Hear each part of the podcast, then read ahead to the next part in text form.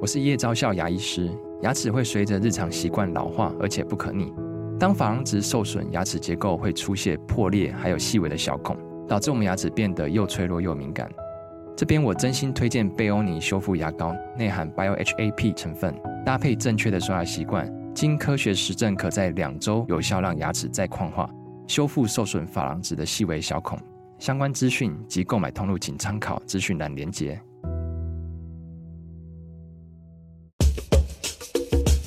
你要泡什么？要泡茶、泡咖啡，可不要泡沫经济；要泡泡糖、泡泡澡，可不要梦想成泡影；要泡菜、泡饭、泡妞、泡书本，就不要政治人物跟咱们穷泡蘑菇。不管泡什么，张大春和你一起泡新闻。台北 FM 九八点一 News 九八九八新闻台，今天进行的单元仍然是周成功的生命科学。周老师是国立阳明大学退而不休的教授，为我们主持今天的第三十一堂周成功生命科学课。说的主题仍然是昼夜节律，也就是日夜周期。昼夜节律医学的兴起，呃，同时我还要再提醒我们的听友，不要忘记。天下文化出版了一本极精彩的书，二零二二、二零二三年，我都认为是一定要第一个推荐的好书，《生命为什么如此神奇》，副题是周成功教授的十三堂探索之旅。呃，在上上个礼拜，也就是一月初，周老师为我们介绍了呃昼夜节律这个概念，同时还有利用这个果蝇当 model 嗯对对，果蝇。然后 Simon Benzer 本泽教授实验室呢，等于是，所以他是第一个找到在果蝇嗯，日夜周期发生突变的突变种，是所以他等于是真正是日月周期这个研究的开山祖师了。嗯哼，另外还有一位对 Hall，，因为他分离出来这个突变种以后呢，就在那个时候啊，一九七一年，嗯哼，从这个华盛顿大学西雅图的华盛顿大学来了一位博士后研究，年轻的学者，呀，那叫 Hall H A L L 啊、Hall。那后来之所以会到 Benzer 的本泽的实验室呢，是因为他在华盛顿大学的那个研究所的所长嗯，说：“你应该可以毕业了，你我已经帮你找好了，你要做博士后研究的地方嗯培养他的计划都等于已经是培形养成了培养他的这个学生啊。嗯那所以后到了到了这个 Benzer 的实验室做博士后研究，是他就开始，他就熟悉了这个，就是原先找到的这个日夜周期的这个突变种，嗯哼跟果蝇的种种这个遗传研究的这个实验的这个过程啊。嗯哼但他自己其实没有，不是做这方面的。啊他在 Benzer 的实验室呢，其实还是在研究果蝇的神经系统。嗯神经系统怎么控制果蝇的行为啊？那三年过去了，一篇论文都没有发表。嗯哼但是他的华盛顿大学的那个研究所所长呢，就已经是帮他找了两个学校，啊哈说服了两个学校，让这两个学校呢邀请霍去去给做演讲，嗯哼，然后给了演讲之后呢，就几乎就立刻聘用了，聘用了。嗯啊，那所以霍在一九七四年呢，这个就叫求职演讲，是不是？在对学对术对，界就是我们平常我我申请啊，比如说我申请台大，嗯台大觉得哎这个人还不错，就会邀请我到台大去给一个演讲。嗯哼给让他们的这个教授群呢来判断，嗯说我这个可人不到可以底、到台大教书。对对对，嗯到底够不够格啊？那这个 Hall 的显然就基于他的恩师的推荐，对，他等于是就已经进入了那个对，要所以去的所学以校他一九七四年就到这个 Massachusetts 嗯麻省的这个 Brandeis 啊 Brandeis 大学是当 faculty 当这个教授。是那也啊他认识了他的研究伙伴，他在 Brandeis 做研究的时候呢，他隔壁实验室就是一个做分子生物学的嗯一个等于是专家啊，是叫做 Rose Bach 啊，呃这个英文名字 都都不太好说 Rose Bush 好啊像 Rose Bush，呀。嗯那然后他也收在 Brandeis 就收了研究生，哼嗯哼那这个研究生呢，其实也不是在做这个日夜周期，嗯，这个研究生在做什么呢？在做一个很有趣的，就是说果蝇的这个求偶的行为。嗯公的果蝇跟母看到母的果蝇，嗯，啊，它就会开始唱歌，扇翅膀，扇动翅膀，嗯等于就唱歌嗯嘛、唱啊歌，，嗯发出声音来，要吸引母的果是蝇来跟它交配啊。那所以一开始，霍跟这个研究生讲说：“哎，我们来做这个求偶的行为啊，嗯看一看能不能找到一些突变种嗯啊。”那这个也是坦白讲是非常困难了、所以嗯哼，有一点异想天开啊，对，就找来找去就找不出来什么很明显的一个方向啊。嗯哼但这个研究生呢，也算是很厉害。 ，Kiriako，嗯哼，也算是很厉害啊。他在这个找不到，在这个充满了挫折的这个失败的研究的过程中间，他就想说，我能不能来分析一下这个熊果蝇啊，求偶之歌，这个歌求偶的歌曲有没有什么特色啊？嗯哎，结果他就发现非常好玩，这个熊果蝇振动翅膀啊是有节律的嗯，啊，就是说啊，有规律的，有规律，就是很快震动一下，然后会停一下，然后再很快震动一下。嗯，他把这个记录下来，周哦期，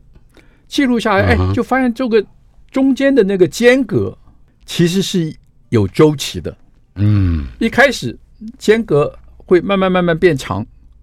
然后呢再慢慢慢慢变短，啊，嗯从长变短，大概一分钟，嗯，有一个一分钟的这个周期。是，那他就跟霍讲，就说：“哎，这个很奇怪嘛啊。”那霍一想，你这个也是周期，那我原来那个 Benzer 的实验室找到的那个那个羽化的也是周期、嗯啊，他就想说：“哎，这两个周期有没有关系？有没有关系啊嗯？”哼，他就跟这个研究生说：“哎，他说这样子哦，我我去跟 Benzer 把那个三个 per 的那个 mutant 的把它要来，嗯哼，你你就来。是一个是十九个小时，对，一一个是个二十八个小时，嗯一个是没有周期的，嗯，是乱的，是乱七八糟的。嗯，我把这三个突 变种要来，你来分析一下他们这个唱歌的《求偶之歌》的这个，可是一个是二十四小时的，一个是一分钟，对对一分钟对所以这这两个怎么这有关个？坦白讲就是突发奇想了。嗯，那这个学生第一个反应就，呃老板一定疯了。 二十四 小时的周期跟一个一分钟的周期，一分钟的嗯嗯这个怎么比较啊？但是反正也没事干呐，因为所有的实验都失败了，嗯，老板也交代了，老板也交代了，所以就跟 Benzer 呢就把那三个突变种要来嗯哼，一分析，结果发现一模一样啊，就是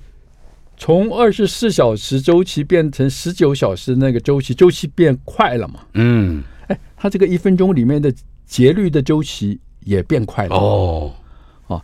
变呃到二十八小时的那一个 per 变成二十八小时的那个嗯突变种，在这个一分钟之内求偶之它歌的、那的个、脉冲频率也也变慢了，就是周期周期也变慢了，振动的间隔的周期嗯也变慢。那第三个求偶之歌的哼，乱的，也没有了，嗯，哎，这个就立刻就变成有一个很重要的这个呃讯息，嗯，就是说，同一个生物，一分钟的周期跟二十四小时的周期，都受到同一个基因，嗯的影响都来自同一个基因的调控，嗯都来自突同一个基因的突变，所以这个基因必然非常重要，哼，嗯哼，很可能就是控制日夜周期的总开关。是，但是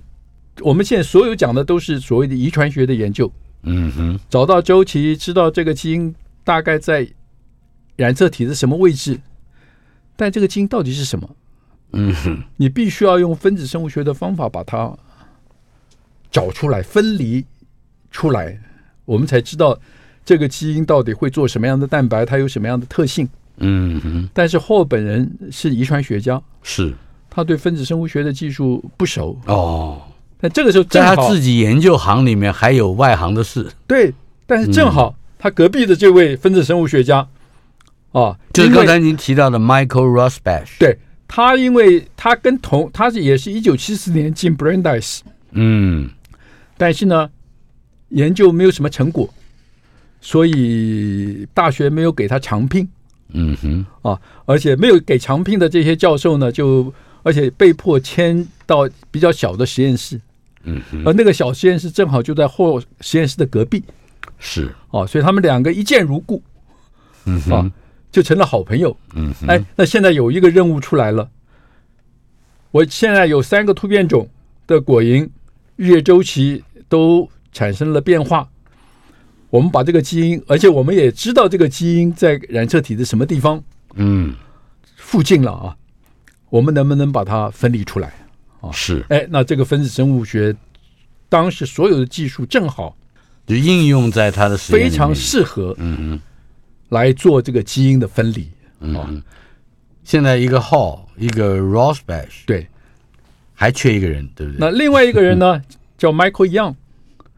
Michael Young 年轻的那个 Young，样，对，嗯年轻的那个样、啊。Michael Young 其实也开一开始也也跟这个日夜周期完全无关，他是研究什么的？他研究果蝇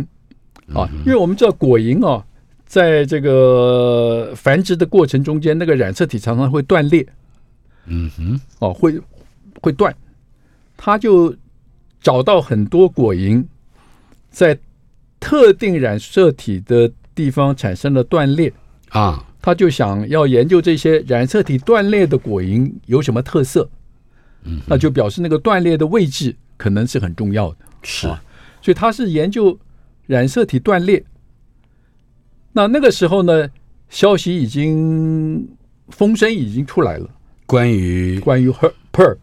啊就是 P E R 那个对，控制日夜周期的这个基因，嗯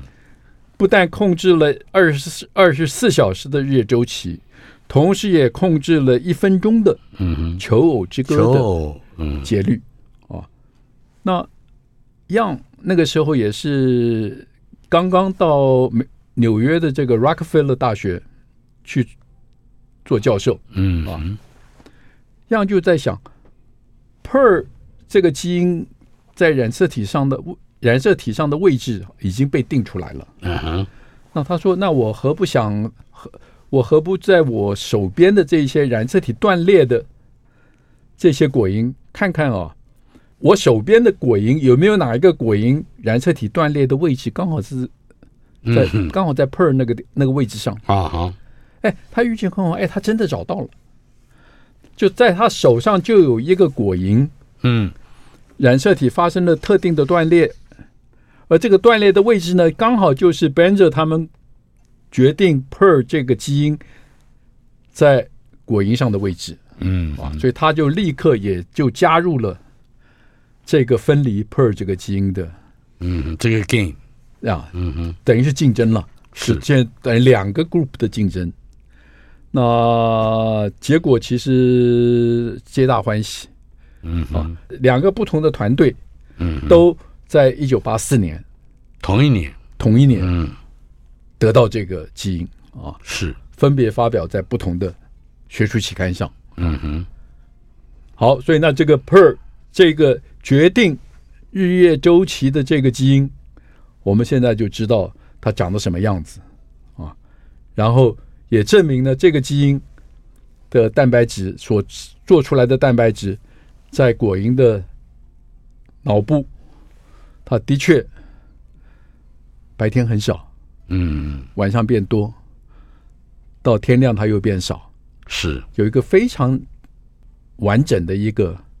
周期的表现。嗯哼，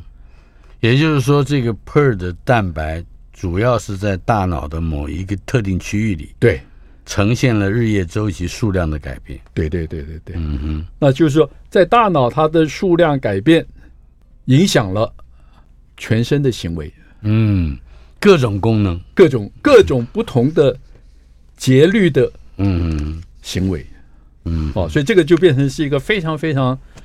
当时是非常轰动的一个一个一个消息了。是，哦，那后续就有非常多的研究。那接下来的问题就是一个非常基本的问题嗯：PER 这个基因为什么在大脑里面、大脑的神经细胞里面，它会呈现这样的一个所谓的日夜周期？嗯啊，这个理由其实也很简单，就是后来发现呢，PER 是在这个细胞核里面，嗯这个基因在细胞核里面嘛，是它转录成 messenger RNA，messenger RNA 就会被送到细胞质去转译变成蛋白。嗯那很明显的，那如果这个过程持续在做的话，那在细胞质里 PER 的这个数蛋白的数量，就是不是就会慢慢慢慢增加？是那增加到一个程度之后呢，它又会跑回细胞核。嗯它跑回细胞核做什么呢？它跑回细胞核，把自己这个基因再关关掉再关掉。啊哈所以，当细胞质里面的 PER 蛋白慢慢慢慢增加，这个数量不断增加，变成到最高的时候呢，它就会又慢慢慢慢减少，因为细胞质里面的 PER 跑到细胞核，把自己的这个基因开关关掉了，嗯关掉，哎，所以它就慢慢慢慢又减少。那减少到一个程度，它关闭自己这个基因的能力就慢慢慢慢减弱了减弱消失了，嗯所以又再重新开始一个新的周期嗯哼。啊。所以这个其实这一只果蝇在它的短暂的生命期中，对，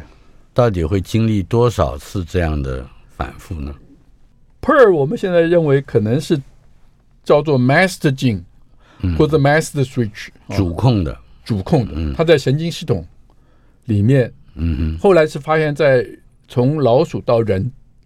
我们大脑里都有一个区域哼啊叫做 SCN 啊。 ，SCN，哇，对这个是是神秘的魔咒。啊对，中文名字讲出来，大家也 都我看到的字是叫视交 叉，视线的视，对对对视觉的视，交叉上 合上面的一个一对个 cord，对，就是就是一个小一个一个小区域，大概有多大？但在什么位置可以知道吗？大概有听过什么类似像松果体啊什么的，嗯，大概就是我猜想，我也没看 过，我猜想大概就是芝麻粒大小了。哦，很小的一个，哦，可能比芝麻粒大小，可能像有点像，可可能说不定是花生。 OK，、啊我们想象一下，对，就是在这个里面，per 的数量呈现月周期，那它就会影响神经细胞，神经细胞就会发出各种，神经细胞基本上不是一个，而是一个网路。嗯那 per 在这边指挥这个神经细胞呢，这个网路呢就会发出不同的讯号哼，嗯，给全身啊。那其实我们现在知道啊，我们全身每一个器官、每一个组织嗯，都有它自己的月周期，时钟调控基因，就是 per 除了在神经、大脑中间有，肝脏、心脏、嗯，肾脏也都有，免疫系统免疫系统也都有。啊，就是变成每一个组织都有它一个自己的日夜周期，是，但是呢，这些周边器官的日夜周期跟大脑的日夜周期保持一个非常密切的协调嗯，啊，所以这个是协调，可以用同步来说吗？对，一定要同步。哦嗯，但是周边的那些器官的日夜周期，所所谓同步是说它同时，就像、啊，就像交响乐团啊啊有个总指挥，总指挥嗯哼，但是呢，指挥有的小喇叭，它的声音要变大；嗯，有的低音鼓，哎，声音要变小。是，所以虽然都是有日夜周期，但是呢，这个程度呢是不一样的，嗯，要对应重要的是，嗯生理功能。就像蓝绿菌嘛。蓝绿菌有对对的对有的功能它就要放放大对，对有的对在同一个时间就要变小。对，所以这个是我们到目前为止所知道的啊，嗯，一个最基本的。我们中国人啊，常常信奉的某一种医学跟生活习惯或者是生活文化，里面也会包含到一部分这样的内容。其实日夜的这个变化嗯跟身体的生理的这个变化啊，我是说中国人其实最早知道，嗯哼，因为我们中国人很早就知道，一天十二个时辰，嗯哼，每一个时辰不同的经络在不同的时辰都有它特定运转的时间。嗯哼，那其实最重要的一个讯息了，嗯就是我们中国人讲说该什么时候睡觉。哼，啊哈，我们中国人讲说是一定要十一点以前睡觉。是，为什么十一点以前？因为十一点到隔夜的一点，一点，这个是子时。嗯哼，子时他们讲说是叫做那个阴气最重的时候。啊哈，那阴气最盛的时候呢，你就一定要睡觉嗯哼，啊。这是等于是中国人很早就注意到，我们身体里其实是有这个十二个时辰周而复始的这样的一个如果是半夜周吃期宵夜就麻烦了，对，因为你肝脏负荷不了的那些，就是说，这个中国人不知道这个为什么，但是中国人会告诉嗯你观察说到这个嗯你不要做这件事情。那现在现在知道很清楚，哎，晚上为什么不要吃宵夜？嗯，因为我们一吃宵夜啊，我们就会影响我们肝脏的日夜周期。是，肝脏晚上有它该做的事情，跟它白天的事该做的事情完全就是不不同一。样，你吃了宵夜呢，肝脏以为哎天亮了。嗯，哎，可是大脑不同意，对不哎，对？大哎大大脑不同 意，所以这个这种冲突其实是现在文明病的嗯一个很重要的根源。这叫社交时差嘛，这个是所谓的其中一种就是嗯社交时差，啊，社交时差的意思就是说，你如果在周末嗯你熬夜熬到晚上三点钟，嗯你第二天呢，你保证精神萎靡，嗯吃饭没胃口，就是因为这个就变成是这个，因为这种嗯，昼夜周期的冲突。是大脑跟周边器官的冲突造成我们全身的这个生理现象。都会不舒服混乱。嗯嗯。台北 FM 九八点一 News 九八九八新闻台，周成功的生命科学这个单元，周成功老师在我们的现场，今天进行的是第三十一堂课，和两个礼拜之前的三十堂课是有类似接续的这么样一个设计，昼夜节律，早上、晚上、白天、黑夜，它有一个周期，是我们的身体内建的一个方程式。呃，同时也提醒我们的朋友不要忘了天下文化出版的《生命为什么如此神奇》这一部好书。呃，周老师刚才为我们谈到了昼夜节律，呃，它除了跟睡眠有关啊了，那我们都晚上睡嘛，嗯，可是它好像也还会影响全身细胞的正常运作。所以我们我们很简单讲，我们刚刚讲说，控制昼夜周期的那个核心是在大脑。嗯那大脑它的这个，比如说 PER，我们就讲说 PER 这个蛋白的周期性的改变，哼，嗯，会让大脑发出不同的讯号是，啊。比如说在人也是一样，比如到晚上，到晚上的时候 PER 的量变高，嗯这个时候呢，大脑发出来给全身的讯号呢是什么呢？就是让我们的体温开始慢慢下降，啊嗯体温下降，然后呢，血压呢也慢慢慢慢下降，因为你要准备休息了嘛，要准备休息了啊。那到第二天天亮了，这个时候呢，PER 的下降，这个时候呢，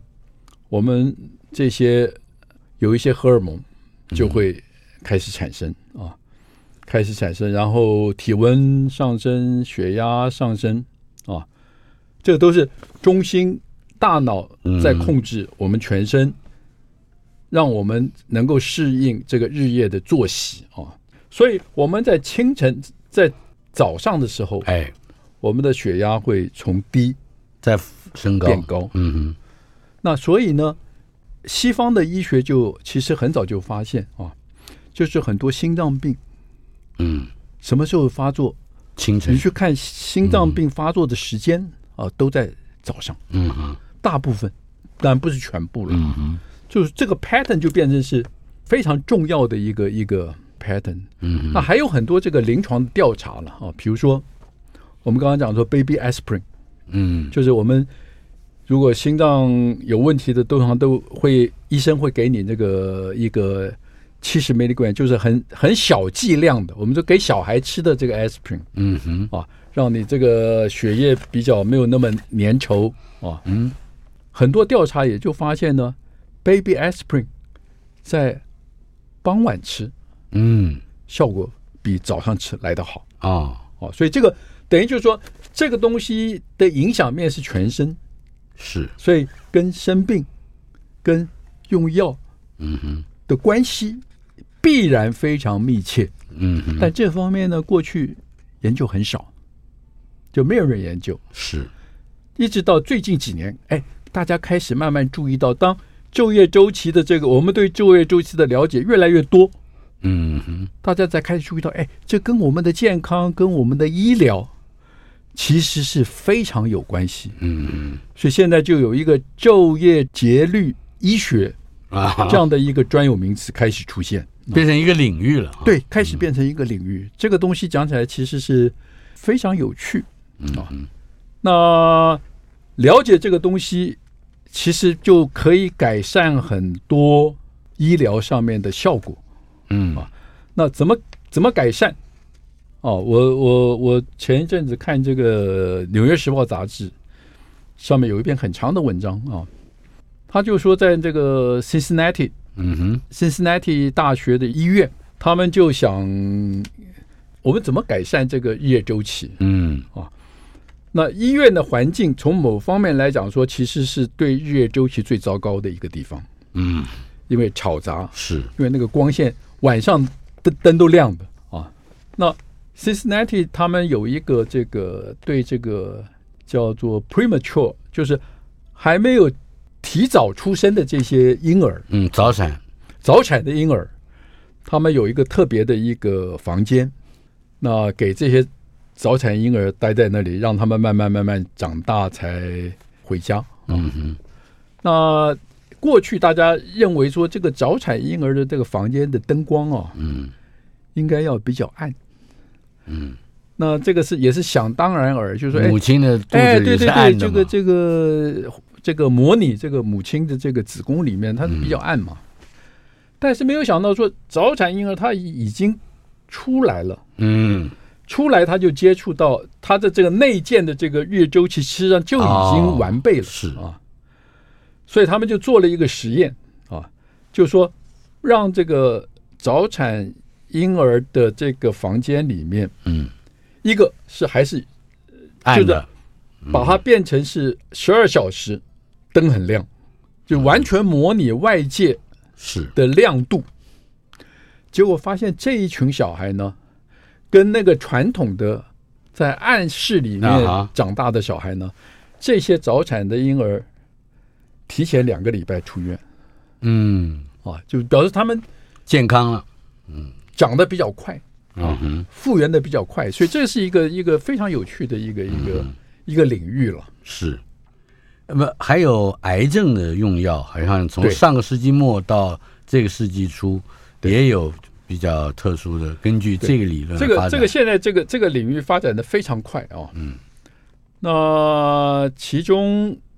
过去碰到最大的问题，就是你要做一些调整，嗯，你要有这个要你要有根据。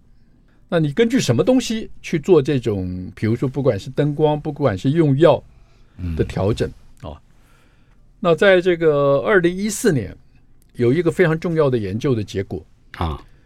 就是这个在宾州大学有一位霍根斯教授，啊嗯哼，他做的一个非常完整的一个 study，就是把三十六只老鼠分成十二群，嗯，每一群三只，三只，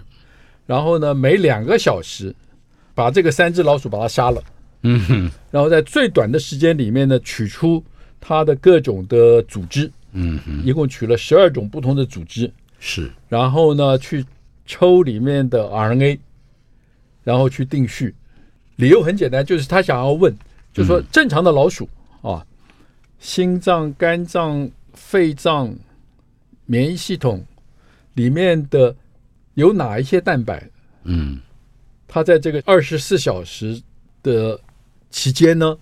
会呈现周期性的改变。嗯所以这个讲起来很简单，但是工作很繁杂。嗯，那最后的结果呢？他告诉我们啊，老鼠跟我们人一样，都有大概两万个基因嗯做蛋白的基因，嗯哼，百分之四十六，百分之四十六做蛋白的基因，这些基因在不同的组织里面或多或少都呈现出日夜周期的改变、啊。那这个资料有什么重要？那我们现在知道有非常多的药，它作用的标的是细胞里的蛋白。嗯哦所以我们很简单讲，就是说，如果你一个抗癌药，你是针对这个细癌细胞里面的某一个特定的蛋白，如果这个蛋白在癌细胞里面它有日夜周期的变化，是那你这个时候就要想，我这个用药在什么时间？在什么时间是最好啊？嗯哼，那有没有这样一回事啊？有另外一个实验告诉我们嗯说、y e s 它就是把病人的那个脑瘤。啊哈，脑瘤把它开刀割下来，然后他就把脑瘤的这个癌细胞，把它做了一点加工啊，嗯就是看看这个脑瘤里面哪一些过去调控日夜周期的这个蛋白有没有什么变化，啊嗯哼，他就用了一个非常好玩的一个一个技术，嗯就是让这些控制日夜周期的这些基因的这个叫做启动子，后面接上一个会发光的酵素啊。所以当这个细胞这个基因被启动的时候，嗯细胞就会亮；啊哈，这个基因关闭的时候，那个亮就灭。嗯哼，哎，他真的就在实验室看到一群细胞啊，嗯，什么时候作用？亮嗯哼，过了一阵子灭，过了一阵子又亮。嗯就真的是非常清楚的有这个日夜周期在，嗯啊，因为你有了这样这样的一群细胞，你就可以很很简单做实验嘛，就是说我在细胞亮的时候加药，还是在细胞暗的时候加药，嗯哼，看细胞的死活。是，结果发现呢，这些在日夜周期基因被关闭的时候，这个灯就灭了嘛，嗯在这个灯灭的时候呢，你加药，细胞就不太死。哦，相反的，日夜周期这个基因活药的时候，嗯这个细胞会亮会亮灯，这个时候你加药，嗯哎，细胞就死得很快哼，是，哦。所以这个这个就提供了一个很重要的一个方向，就是我们要了解，如果我们了解癌症细胞里面某一些重要蛋白的日夜周期的话，嗯，那这就在个那跟个该用对药付他的时候对付他。对对对对，台北 FM 九八点一 News 九八九八新闻台进行的单元周成功的生命科学，周老师在我们的现场，今天进行的是第三十一堂课《昼夜节律 Part Two》。昼夜节律，也就是这个昼夜的周期，还有一个兴起中的医学，呃，一个潮流。嗯，不但涉及到了研究，也同时对于养生和治治病都有相非常相关的这个内容。我们来说一说，举一些例子来看看，究竟这个昼夜节律的医学或者是养生学，对如何影响我们？这个这个在临床实验做很多哦，嗯但是那个大部分都是看一些相关性，比如我们刚刚讲说，呃，心脏开刀，嗯，心啊脏有开的刀人心脏这个是有有一个很严谨的这个临床实验在做啊，嗯就是把病人分两群，然后呢，一个群是早上开，嗯一群是晚上开，下午开。是那为了要避免这个开刀医生技术的差别，是所以是用同一个医生。嗯他开早上也开晚上，也开下午。啊哈那结果看起来很清楚，下午开刀的，开刀后的那个副作用嗯比较少是哦，比较好少。手所以术说表示下午开刀的效果比较好。那他熟了，他早上已经试过一次了。哦，不是啊，但是就是说，这个医生本来其实就是很，他应该都是很资深的这个心脏外科医生了嗯啊。好，那么这是心脏手术。对，那这个如果是真的，就碰到一个麻烦。嗯我们知道医院开刀，他不能帮你分什么早上晚上，嗯由不得你来选了。嗯哼，如果大家都该开就开了如果大家都是觉得下午好的话，那不是大家都挤在下午，嗯哼那医院怎么来管理？这个是变成是医院管理的一个非常困难的问题。嗯，像这个病人的点滴也是一样，打点滴打点滴啊哈，然后也有时间的比如说有一些病人他不能够吃东西，他所以他就是他所有的养分都是靠点滴。嗯哼，那传统上这种病人呢，他的点滴是二十四小时的，是持续不断的啊。那也是在 Cincinnati 大学，好像这个是他们就做了一个很简单的一个临床实验了，嗯就是一般人二十四小时，他们就找了一群病人啊，白天就是他所有的点滴是白天十二小时之内打完，哦，晚上不打啊。结果发现这些病人呢，反应非常好，反而晚上夜里睡觉的时候不给他提供这个对，不给他打反而比较好、啊。所以这个都是这个都是在说明，就是说跟我们刚刚前面讲吃东西很像，嗯就是我们吃东西不要在晚上吃，一定是在白天你活动的时候吃。人的生活活跃的时候，对，嗯这个在去年 Science 有一篇 paper 啊，嗯哼，就是非常明确的告诉我们这一点。就那个 paper 在问什么问题？那个 paper 在问一个很简单的问题，就是说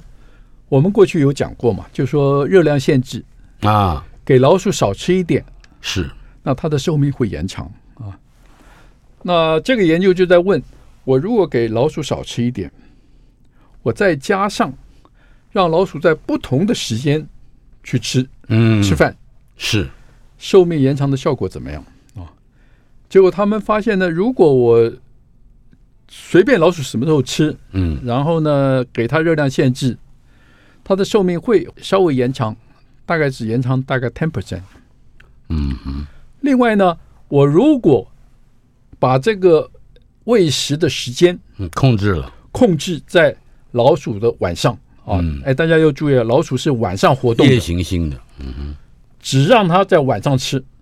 它的寿命延长的效果嗯会另外再增加 twenty five percent 哦。啊，再增加二十五 percent。这个我们应该应用在宠物身上，不见得希望家里的老鼠都要活太久， 对是吧？所以那然后他就继续都在问，就说这到底是什么原因？就发现呢，热量限制啊会让我们的代谢稍微变慢，嗯然后哼，啊变少一点。是另外一个很重要的呢，你在老鼠的晚上让它吃饭，白天不吃，就是说让它在活动期吃饭的时候嗯呢，它身体的免疫系统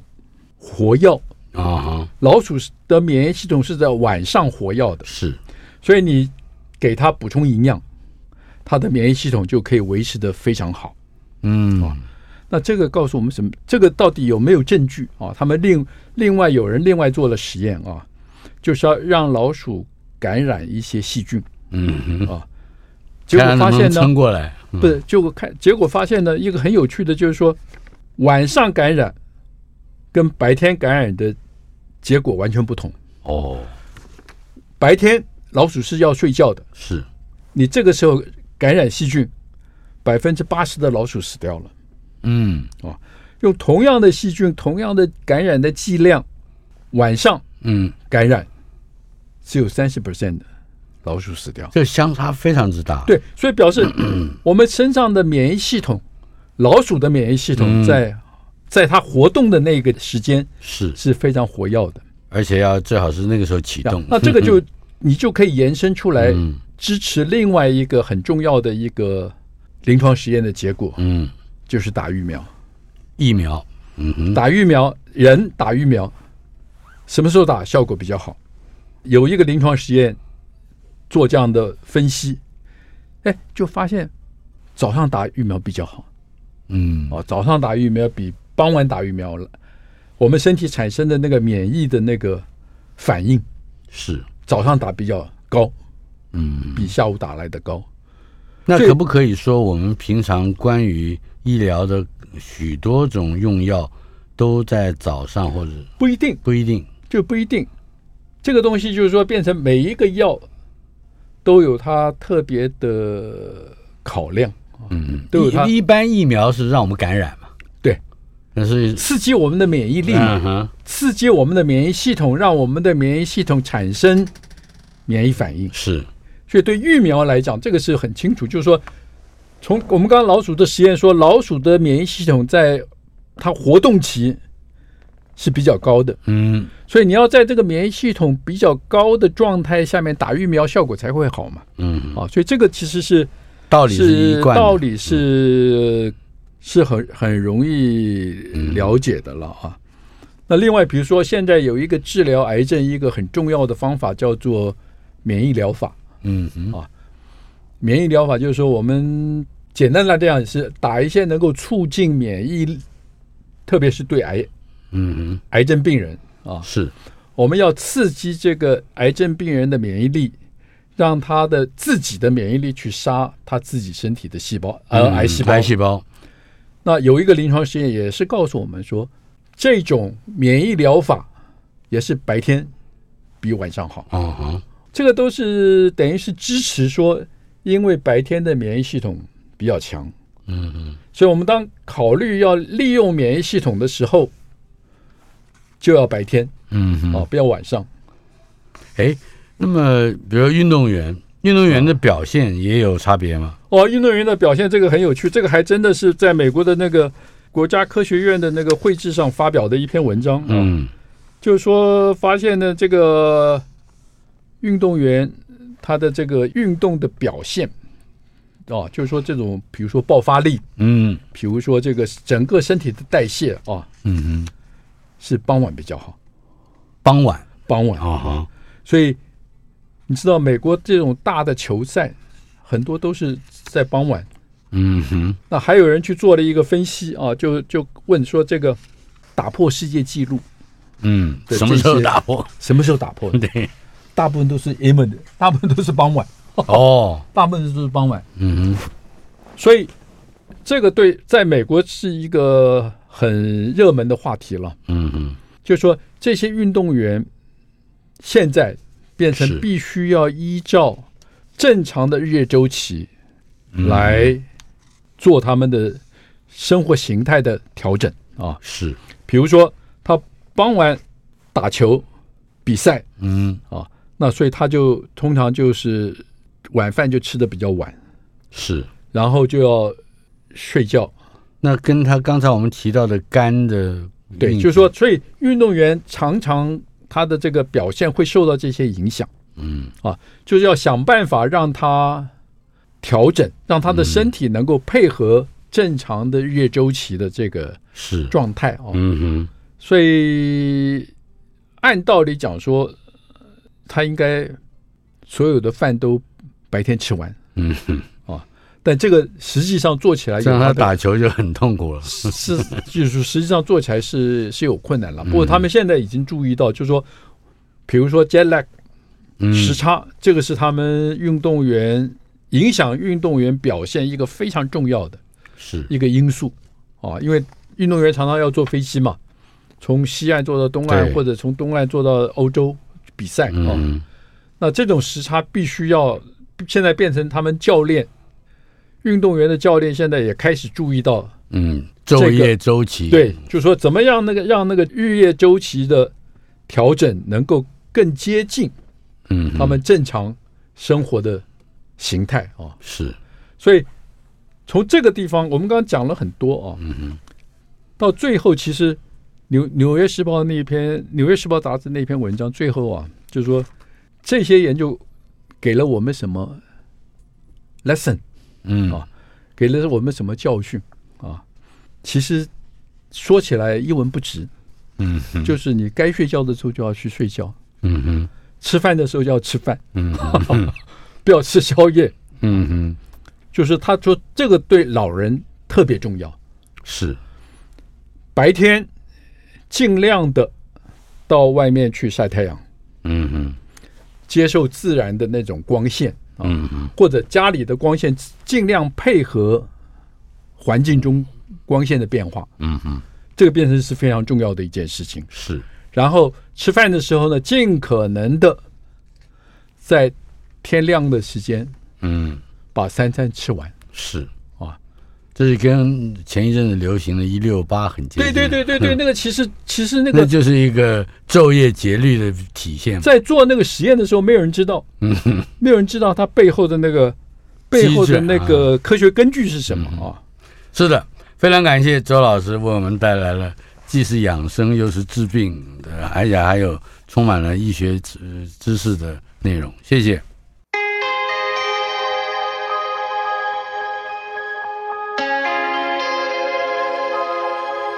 在昙花凋落间追一场花火，在月色黯淡间萤火虫闪烁。好时光转眼过，白日梦不够我挥霍。但眼泪抚慰了翻涌的心魔，黑玫瑰包覆着暗流的创痛。李一红如彩虹，从日落狂欢到无穷。有没有一种爱不会冷？有没有一个人还在等？有没有一次温柔能为我熄灯？也请你